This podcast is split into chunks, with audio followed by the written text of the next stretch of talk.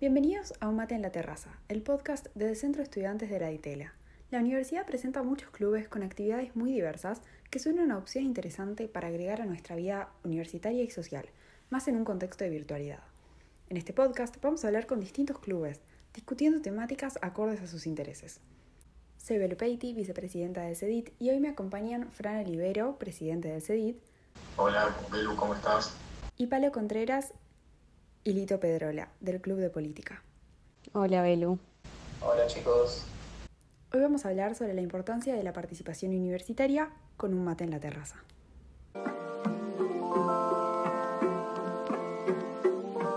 Como dijo Belu, hoy vamos a hablar sobre la participación universitaria, para lo cual están los chicos del Club de Política.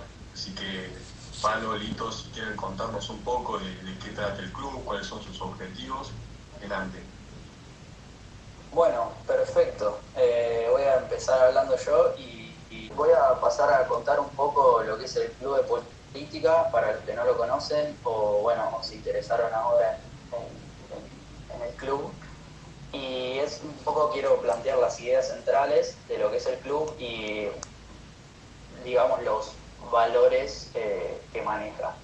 Eh, como somos un club dentro de la, de la institución que es la DITELA, una universidad, eh, manejamos los valores acordes y lo que tenemos es eh, neutralidad, o sea, somos un club de política que le gusta hablar y discutir sobre temas políticos, pero mantenemos eh, una neutralidad en cuanto a los lineamientos políticos, o sea, respetamos todas las ideas y todas las voces siempre que estas no busquen herir a ningún grupo o pensamiento. Y y lo, para nosotros también es importante discutirlo y creemos que es una parte fundamental de la sociedad eh, que, para, para poder definirlo. Y por otra parte, también nos centramos un poco en, llegar a una parte práctica, que es algo que vemos que falta mucho en, en nuestra universidad, más que nada en las carreras de Relaciones Internacionales y Ciencias Políticas, en las cuales vemos un montón de teorías, leemos un montón de textos, pero como que falta la parte de aplicarlo. Entonces, lo que queremos hacer es traer a, por ejemplo, eh, distintas entidades políticas o que tengan algún rol eh, medianamente político en la sociedad, eh, desde no solo cargos políticos, sino puede ser también ocupar una ONG y demás. Y, y bueno, que cuenten sus, sus experiencias y para que nosotros podamos entender eh, bien cómo, es ese mundo. Además, también, eh, bueno, ahora eh, con el tema de la pandemia no, pero antes lo, lo que hacíamos era hacer visitas guiadas o intentar hacer pasantías. no, sé, no sabemos cómo va a avanzar todo este año, pero bueno, ojalá que podamos retomar alguna de esas actividades. Bien, ustedes ahí justo, justo estabas hablando, Lito, de lo que hacían antes de la, de la pandemia, de, lo importante que tenía la, parte práctica a la cual se orienta el club y nos gustaría preguntarlos cómo, cómo se adaptaron eh, en este contexto a la virtualidad, cómo se adaptaron el año pasado, eh, cómo piensan adaptarse este año, teniendo en cuenta que probablemente la presencialidad no sea la regla. La verdad que la pandemia fue un tema muy complicado para, para todos, más para nosotros que desarrollamos actividades que capaz requieren un poco más de, de presencialidad. De todas formas, intentamos adaptar las actividades que ya teníamos a la virtualidad, como por ejemplo las charlas que las llevamos a cabo a través de Zoom, en donde todas y todos pueden acceder a través del link, viéndolo, eh, si, no, si no sos parte del club y si no, siempre eh, lo pasamos por el grupo. Y después las otras actividades, como por ejemplo los debates, tenemos un poco en cuenta el, contexto actual en el que estamos, porque la verdad que es muy cambiante y de repente ahora, por ejemplo, nos enfrentamos a una situación en la que capaz volvemos a fase 1, entonces no podemos tener alguna actividad en donde nos, nos podamos encontrar al aire libre, siempre con, cuidando los protocolos, ¿no? Pero si no, intentamos ver cuáles son las posibilidades de cada uno y qué acceso tenemos a poder hacer alguna juntada presencial para hacer algún debate o algo así, más que nada porque es una herramienta que está buena para, para poner en práctica un poco esto que, contaba Lito, toda la parte teórica que, que cuesta aplicarla en la facultad porque no, no, no, se lleva a cabo en ninguna materia, por decirlo así. Es algo que lo hacemos en el día a día o en el club de política que te da mucho el espacio. Bien, con, con todo esto que cuentan, considerando, bueno, que, que, también había una actividad muy fuerte del club antes de la pandemia, nos gustaría saber, por ejemplo, Lito, tenemos entendido que, que estás hace mucho en el club, así que, ¿cómo caracterizarías tu experiencia? Si podés contarnos un poco acerca de eso.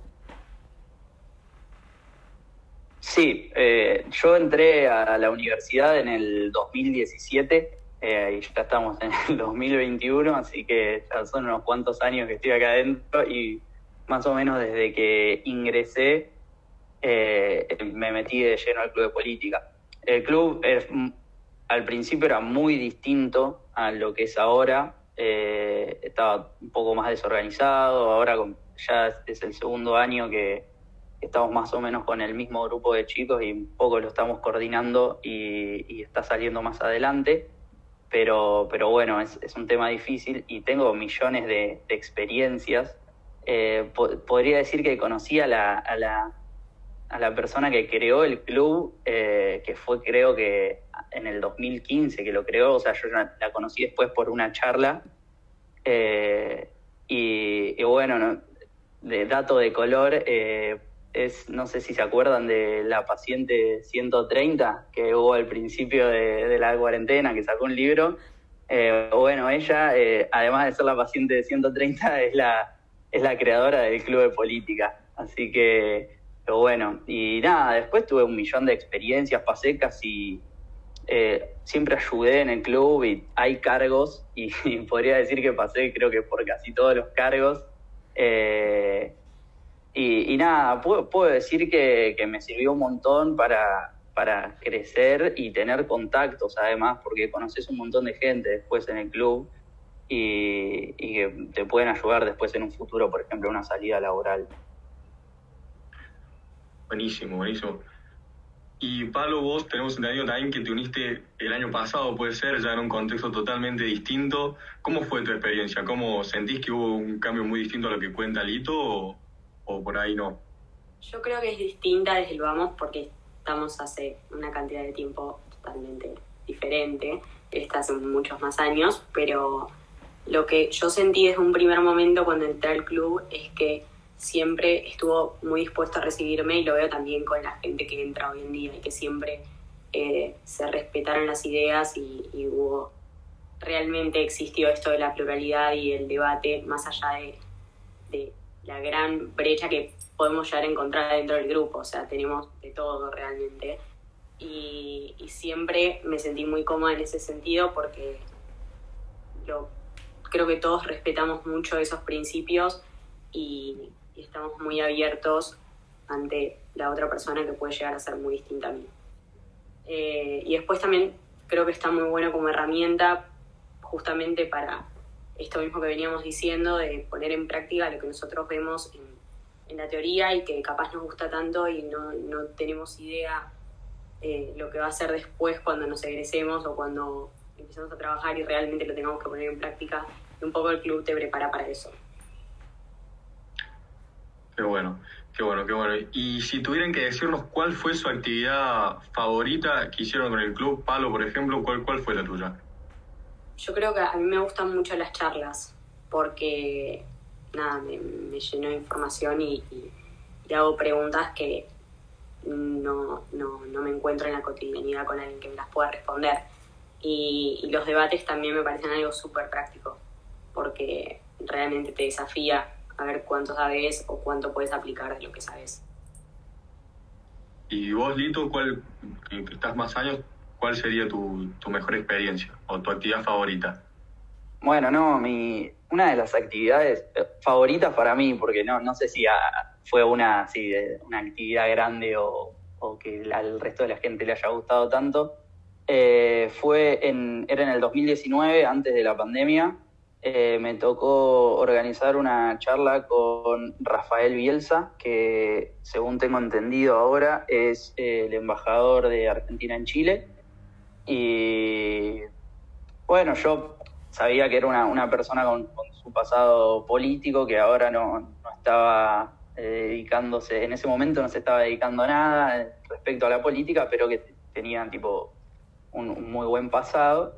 Y, y bueno, lo llevé, pero lo que más me sorprendió fue cuando vino el, rector directamente a pedirme si tenía, si podía eh, llevarlo a, Rafael 15 minutos a, tomar un café con ellos y yo estaba con dos amigos eh, organizando así medio por arriba y terminamos tomando un café con el rector y la vicerrectora en la oficina y yo la verdad que no, no me lo esperaba ni como que me venían a decir por favor discúlpeme que pero lo quiero invitar a tomar un café.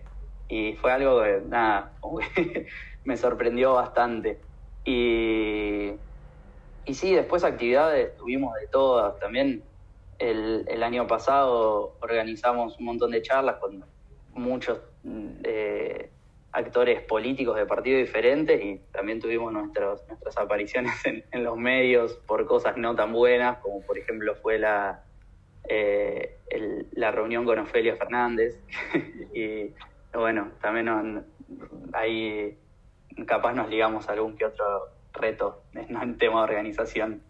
¿Cuál piensan que es la importancia de la participación universitaria en este tipo de clubes o en actividades que los permitan hacer como lo que aprenden en la facultad más tangible, que con lo que ustedes hablaban un poco antes?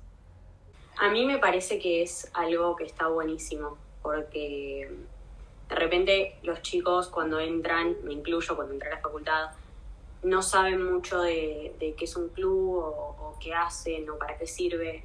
Y de repente cuando te metes te das cuenta que te sirve para un montón de cosas que, capaz no lo habías pensado. Entonces vos entraste como, bueno, a ver, quiero averiguar un poco más sobre esto, quiero aprender de esto. Aunque capaz no tenga nada que ver con tu carrera. Eh, y terminás aprendiendo un montón de cosas y te termina sirviendo para un montón de, situaciones después. Entonces me parece que está bueno que uno se involucre porque así como decía Lito, no, no es solo la experiencia, sino también son contactos, eh, es eh, una, manera de organizarte, es involucrarte realmente con lo que estás haciendo. Sí, eh, exactamente, como dice Palo, y además para mí es importante, o sea, no solo eh, va para el lado de las carreras de ciencia política y relaciones internacionales, sino para todas las carreras dentro de la, de la universidad, porque si vos, si vos tenés ganas de verdad de participar y sos una persona que, está abierta a escuchar nuevas ideas, eh, la verdad que te, te puede servir mucho eh, no solo escuchar charlas de, gente de distintos partidos políticos, sino las charlas entre los mismos alumnos que te pueden hacer, repensar eh, distintas cosas que uno las da, viste, muchas veces como que es eh, algo que es así y, capaz escuchas una nueva forma de pensar y decís, bueno, ah, capaz que esto no es tan así, puede ser de otra manera.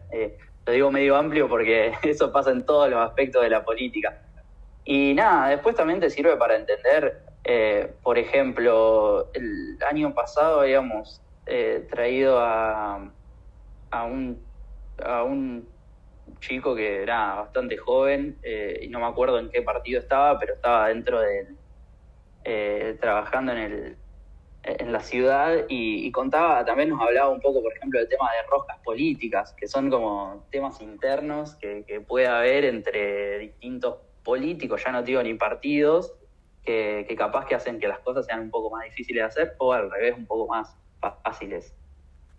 Muchas gracias a ambos por haber venido y prestado su tiempo para armar este episodio. Si les copó lo que charlamos hoy, no dejen de seguir la cuenta de Instagram del Club de Política. Nosotros recargamos nuestro termo y nos escuchamos nuevamente la semana que viene con un mate en la terraza.